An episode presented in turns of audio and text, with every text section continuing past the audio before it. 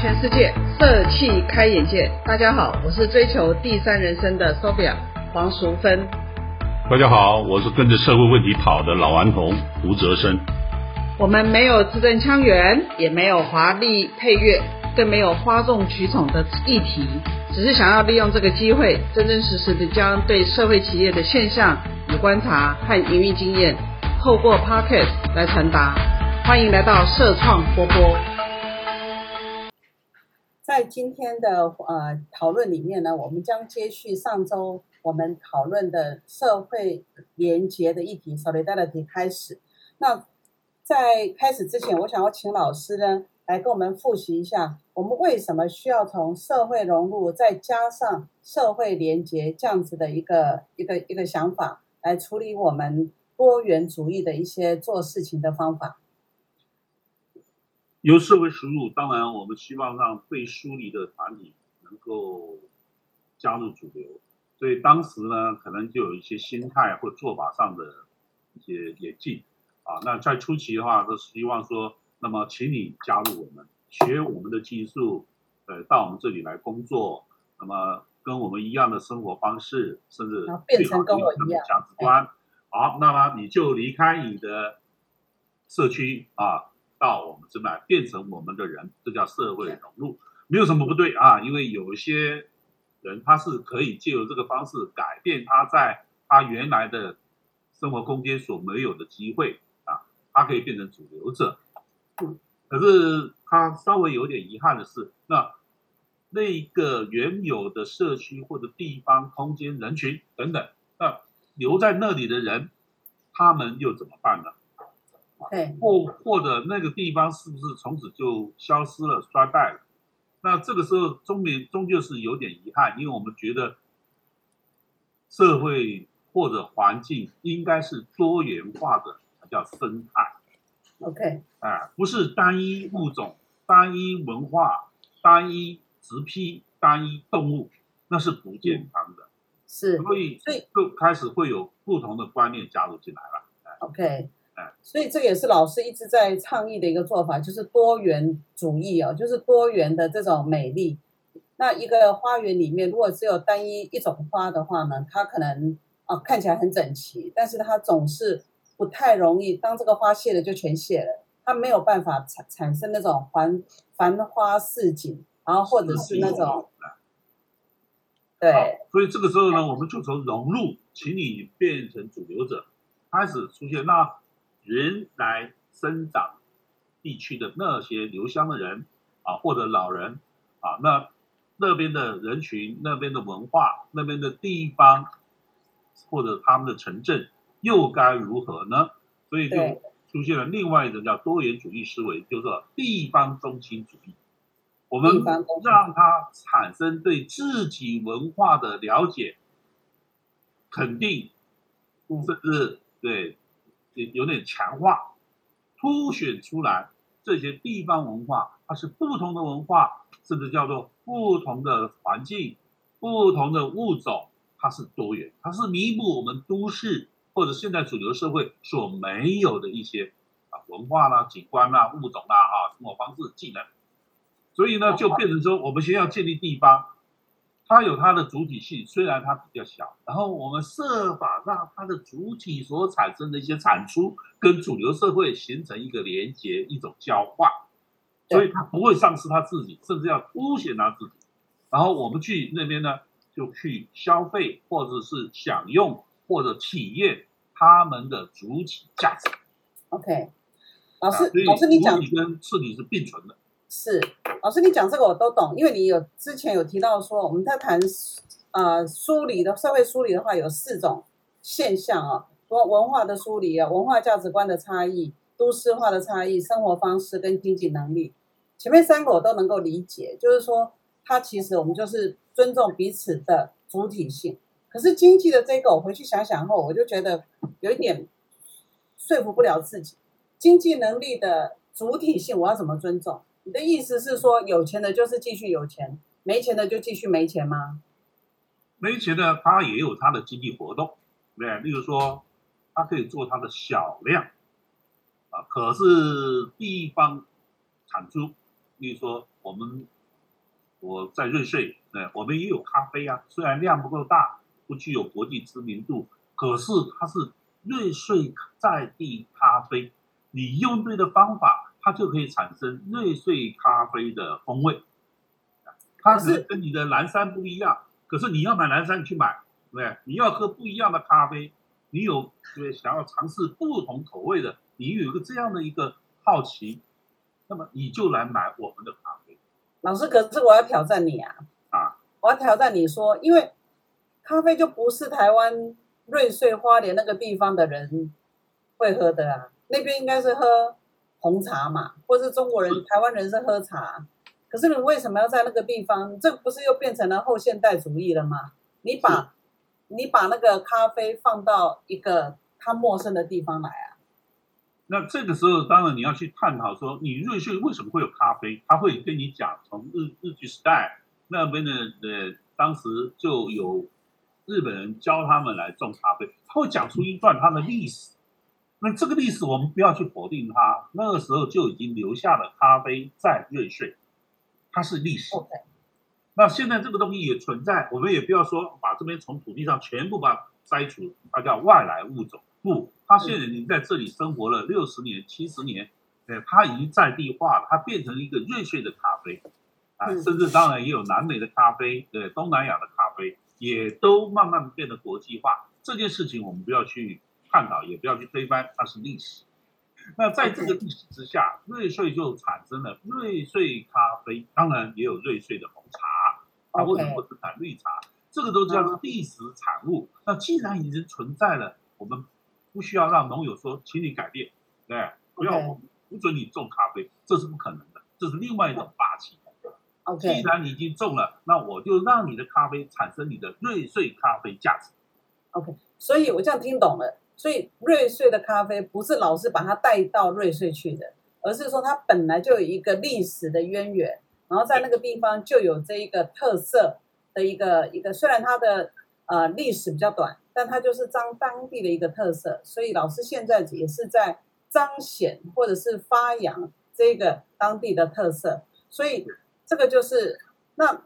所以。运用这一个特色，然后把它彰显出来。老师教我们的有两种手法，一种是融入，融入就是我们去学别人怎么做，然后呢，我们在就在那边做。另外一种呢，就是呃所谓社会连接 （solidarity）。我们上一次的节目后后半段呢，也稍微提到了我们怎么样去运用这种社会连接的方式来发扬所谓的在地特色。那这边请老师再给我们。嗯，比较综合性的来解释一下社会连结 （solidarity），它真正想要解决或者是想要倡议的想法是什么？先来解释社会连结，先不要去急着谈社会企业的社会连结。OK，有时候企业连结它会带有商业或者工业的一些要求在里面，框架会比较小一点。那在社会连结之下的时候，当然。我就告诉我自己，我是帮忙瑞穗的咖啡找出自己的特色，写下它的历史。然后呢，当然咖啡有咖啡的不可改变的烘焙的科技在里面，所以呢，我用既有的科技让专家烘焙出瑞穗才有的风味，加上瑞穗咖啡的历史。跟在地小农的一些辛苦的故事，这个咖啡呢虽然比较贵，可是它有农友的一些投入汗水在里面。我会把以瑞穗为中心的所有这些有形无形的资源加入在瑞穗咖啡，我甚至为它品牌化，我特别强调这是瑞穗来的东西。OK，哎，那这个时候就形成了。它的一个主体性，我在处理的时候，我都是以它为主。我会用我所了解的都市人的一些要求，哎，那么会让它有品牌、有包装，然后呢，这个包装呢还对故事，呃，有地方性的价值，而且还要让他们都市人消费的时候方便。所以我要不要给他挂耳包？然后一天让他挂几包？我们要尊重在地，可是我们也要让。主流社会的人觉得是为他而设计的一个消费系统、消费方式，嗯，这样形成一个对一个相互的连接资源，哎资源的连连接、社会的连接。就这样子的话，让瑞穗的咖啡农，哎，对不对？说我东西卖到台北去了，啊，是某一些消费者或者公司主管，对，把我的东西当做礼品，因为他们觉得卖出去、送出去是有面子的，送出嗯台湾的地方特色的东西的。好，所以这时候连结就开始逐步的产生。所以咖啡农呢，不见得需要去都市推销，去都市摆摊，嗯，因为大家知道瑞穗是一个台湾自有咖啡的一个产地，而且现在有人把它的找出它的特色，我可以买到它。老师，老师，你这样讲，我就有一个感觉哦，就是说以前我们，呃，如果我们今天要一样要，如果我是一个重度的咖啡使用者，如果我要喝咖啡，其实我很在意的是那个咖啡的品质的话呢，那个其实就叫做那个呃形式产品，哦、就是它就是一个一个一个咖啡嘛。那可能我跟人家比，如果我今天我是个咖啡的厂商，我可能跟人家比，就是我怎么比它的品质更好。但是呢，老师现在所谈的这一种社会连接里面，其实你就不是只看那个产品本身，你还连接了很多的其他的元素在里面，有可能会变成是一种啊、一种一种核心产品，就是所以我在喝瑞穗的咖啡的时候呢，我就不会只是因为那个咖啡本身的味道如何、产品如何，而是我可可能更在事情是，这是一个有温度、有故事，甚至于是有文化的一个一个一个产品。所以这样子听起来的话呢，所以那个咖啡本身它并不是在卖咖啡，咖啡本身呢其实是在传递一个在地的故事跟在地的精神，可以这样说吗？完全正确，啊、你诠释的非常好。形式产品加上核心，产品的差别。那除了瑞穗这个地方以外，因为我们知道老师也有很多故事，那还有什么地方它有有这种社会连结？所以其实我我这样听起来的话，就是说我们在谈社会连结的时候，其实不是连结的那个东西，而是我怎么样能够把各种元素呢，把它放在一起的这种这一种意图跟这种想象。所以老师谈的社会连结，还有没有其他的故事可以来跟我们分享？当然我应应该其实，在我们周遭有蛮多这样的一些案例，只是也许我们忽略了啊，或者我们还是用台北看天下的观念来看待这些呃案例或者社区，有时候就不觉得它的存在啊。其实各位非常常去的，例如说纸教堂，在南头那边。哦教堂去过，社或者叫涉水社区，严格来讲，紫教堂是一个商业标志啊，它带动了大家的目光去紫教堂。可事实上，你走入的是一个九二一地震后灾后重建的一个社区。的一个故事，对，那当时这个社区因为灾后嘛，所以居住环境破坏了，那个以前拥有的一些那个观光游览资源消失了，没有人敢去了，所以它几乎就变成我们现在来讲叫疏离的一个地方，没有经济，对，没有人关注，基本建设也建设不到那里去，只有那一群人在那边死守的破败的家园。好，所以当时的廖家仔他们进去，他们第一件事情就是说，我们让社区的人重拾自己的信心，嗯对自己家庭、家园的啊社区的那种尊重、爱惜。嗯那既然我们的家园被破坏了，啊，我们要复原这个家园的环境、居住条件。那我们在复原的时候，我们是复复原都市的那种水泥化的建筑，还是我们原来拥有的萤火虫、嗯溪水里面的鱼啊嗯，干净的溪流，没有垃圾？我们是要什么样才是我们的家园？最后他们选择，我们是深山里面啊，拥有一个漂亮的环境。以前认为，对，这是值得游览的地方。当然，我们需要我们的环境变得是干净的溪水，水里有鱼，啊，嗯春夏之际应该有萤火虫，然后我们的建筑物，对，应该要复建，可是复建呢，不要变成纯粹的水泥 RC 结构的那样的建筑。老师，老师，那这样听起来的话，哈，我们的那个多元主义到后面呢，因为这个社会本来就是会有一些比较嘛，它到后面的比较就是每一个人去找到自己的特色，就没得比了，对不对？就你你在那个涉水社区，你可能是因为你有个教堂，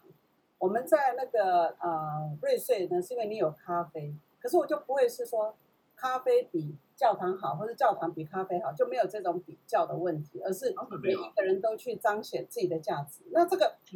这个就是多元价值它美丽的地方。是啊，哎，那所以我们我觉得这个哈，这个就刚好这这几天都在看奥运。我觉得这次在看奥运的报道哈，其实我不知道现在是因为我们的那个以前我的小孩曾经批评过我们，就是我们都是单一价值，只有成绩好的才会是才才叫做乖，成绩好的才叫做优秀。可是我这次看那个奥运的报道里面哈，好几次都有点感动，就是你得得奖很好，大家会给你拍拍手；你奋战不歇，也会给你拍拍手。你呢？你很很努力的去把自己该做的事情做好，也是值得值得值得人家去赞美。所以产生的结果就是所谓的多元价值，就是真的是老师讲的一粒沙一世界。你怎么样能够从那一粒沙里面去把把你的特色给彰显出来？你把你的故事给彰显出来，就会变成是一个有吸引力的一个一个亮点。那。这件事情呢，我想多元价值啊，也也许也是我们现在能够去应付这种比较复杂、变化比较多的环境里面，怎么样能够去啊，每一个人都立定，就是都是把握当下，去找到那个价值观，这个这个就会变得比较有有有说服力。好，那当然我就延续你刚才问的第二个问题，那么。现在的生活环境下，工商是我们的主要的生活方式。那我们等于是生活在一个接接受工商经济挑战的社会连接。就好像我今天你说啊，胡老师，你去瑞穗做咖啡，你做的成功吗？瑞穗有咖啡的条件吗？啊，对我很。很高兴你刚才没有挑战我，可是我会有点汗颜，就是好像胡老师说的，就必然会发生。我我好像有之前有挑战过，后来发现不太礼貌，我就不敢这一次就不敢挑战了。哦，好，对呀，你又不懂咖啡，你也不喝咖啡，对现在变咖啡达人。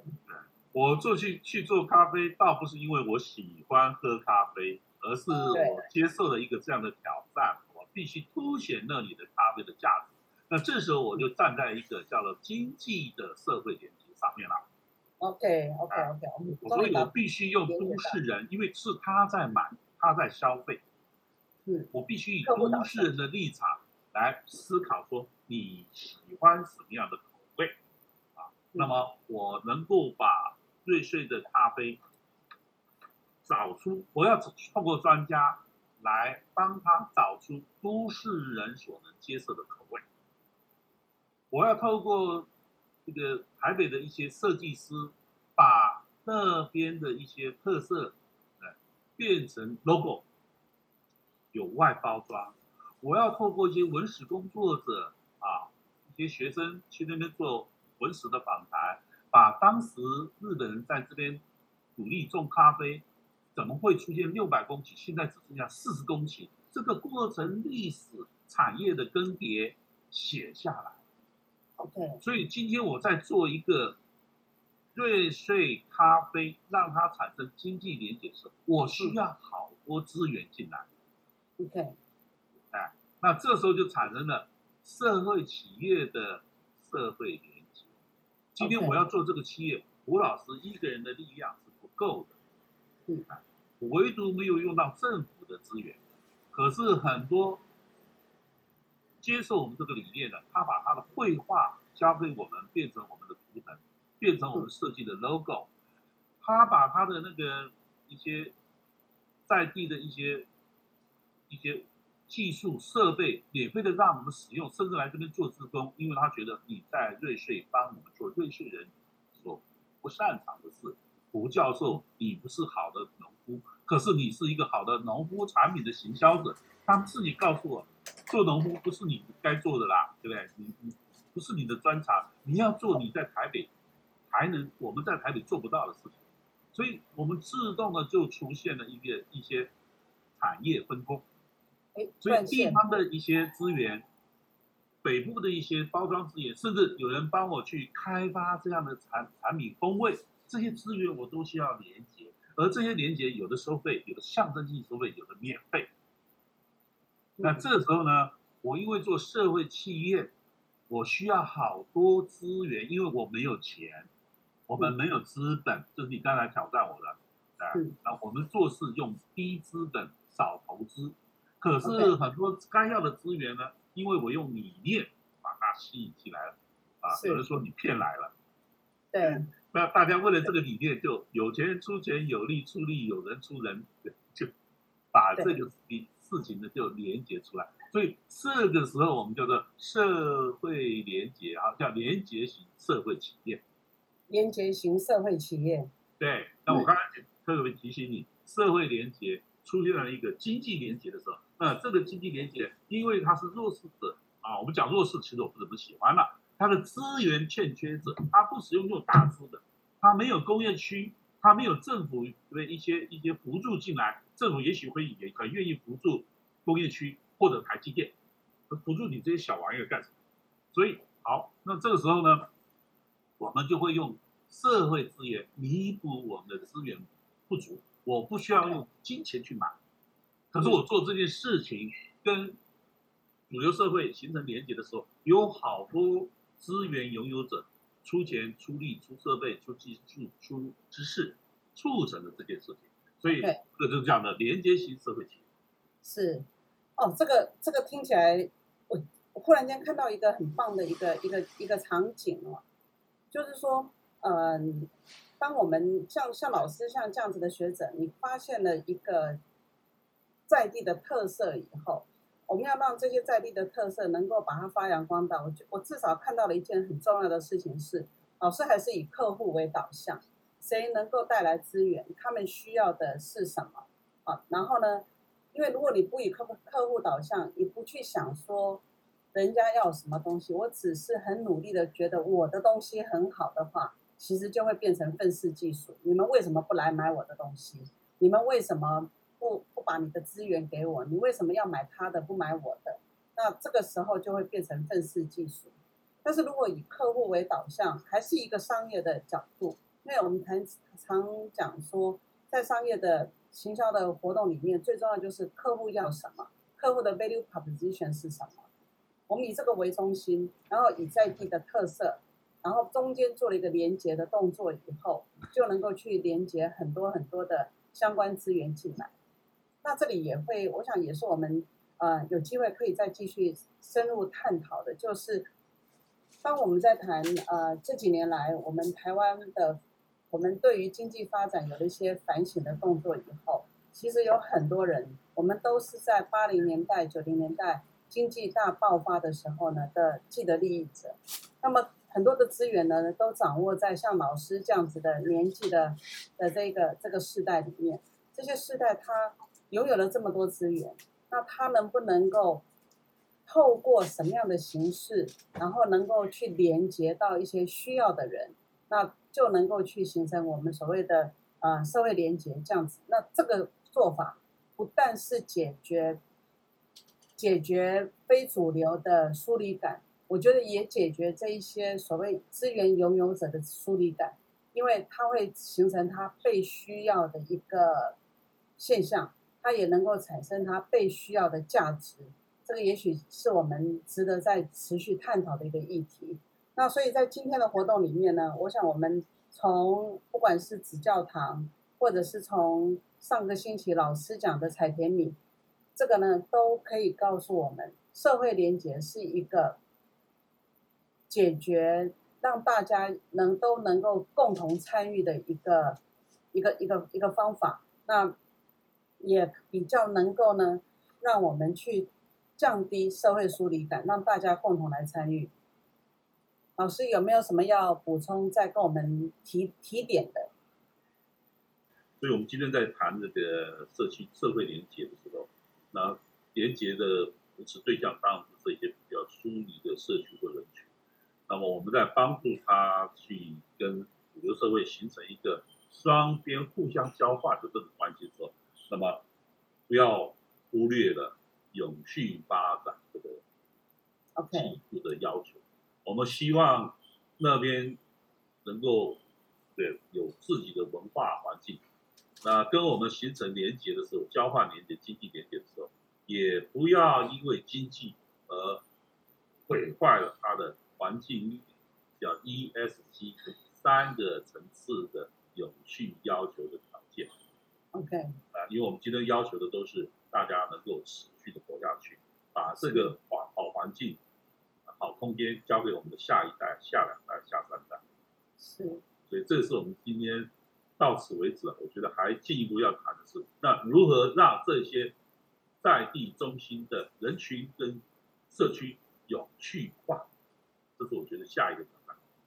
也就是说，当当我们整个经济发展的时候呢，其实它有点像离心力一样，它把这个整个社会呢一直拉开来，一直拉开来。那么拉开了以后，其实就不只是人群中的社会问题，还包括了环境的问题跟没有办法永续的问题。所以现在大家已经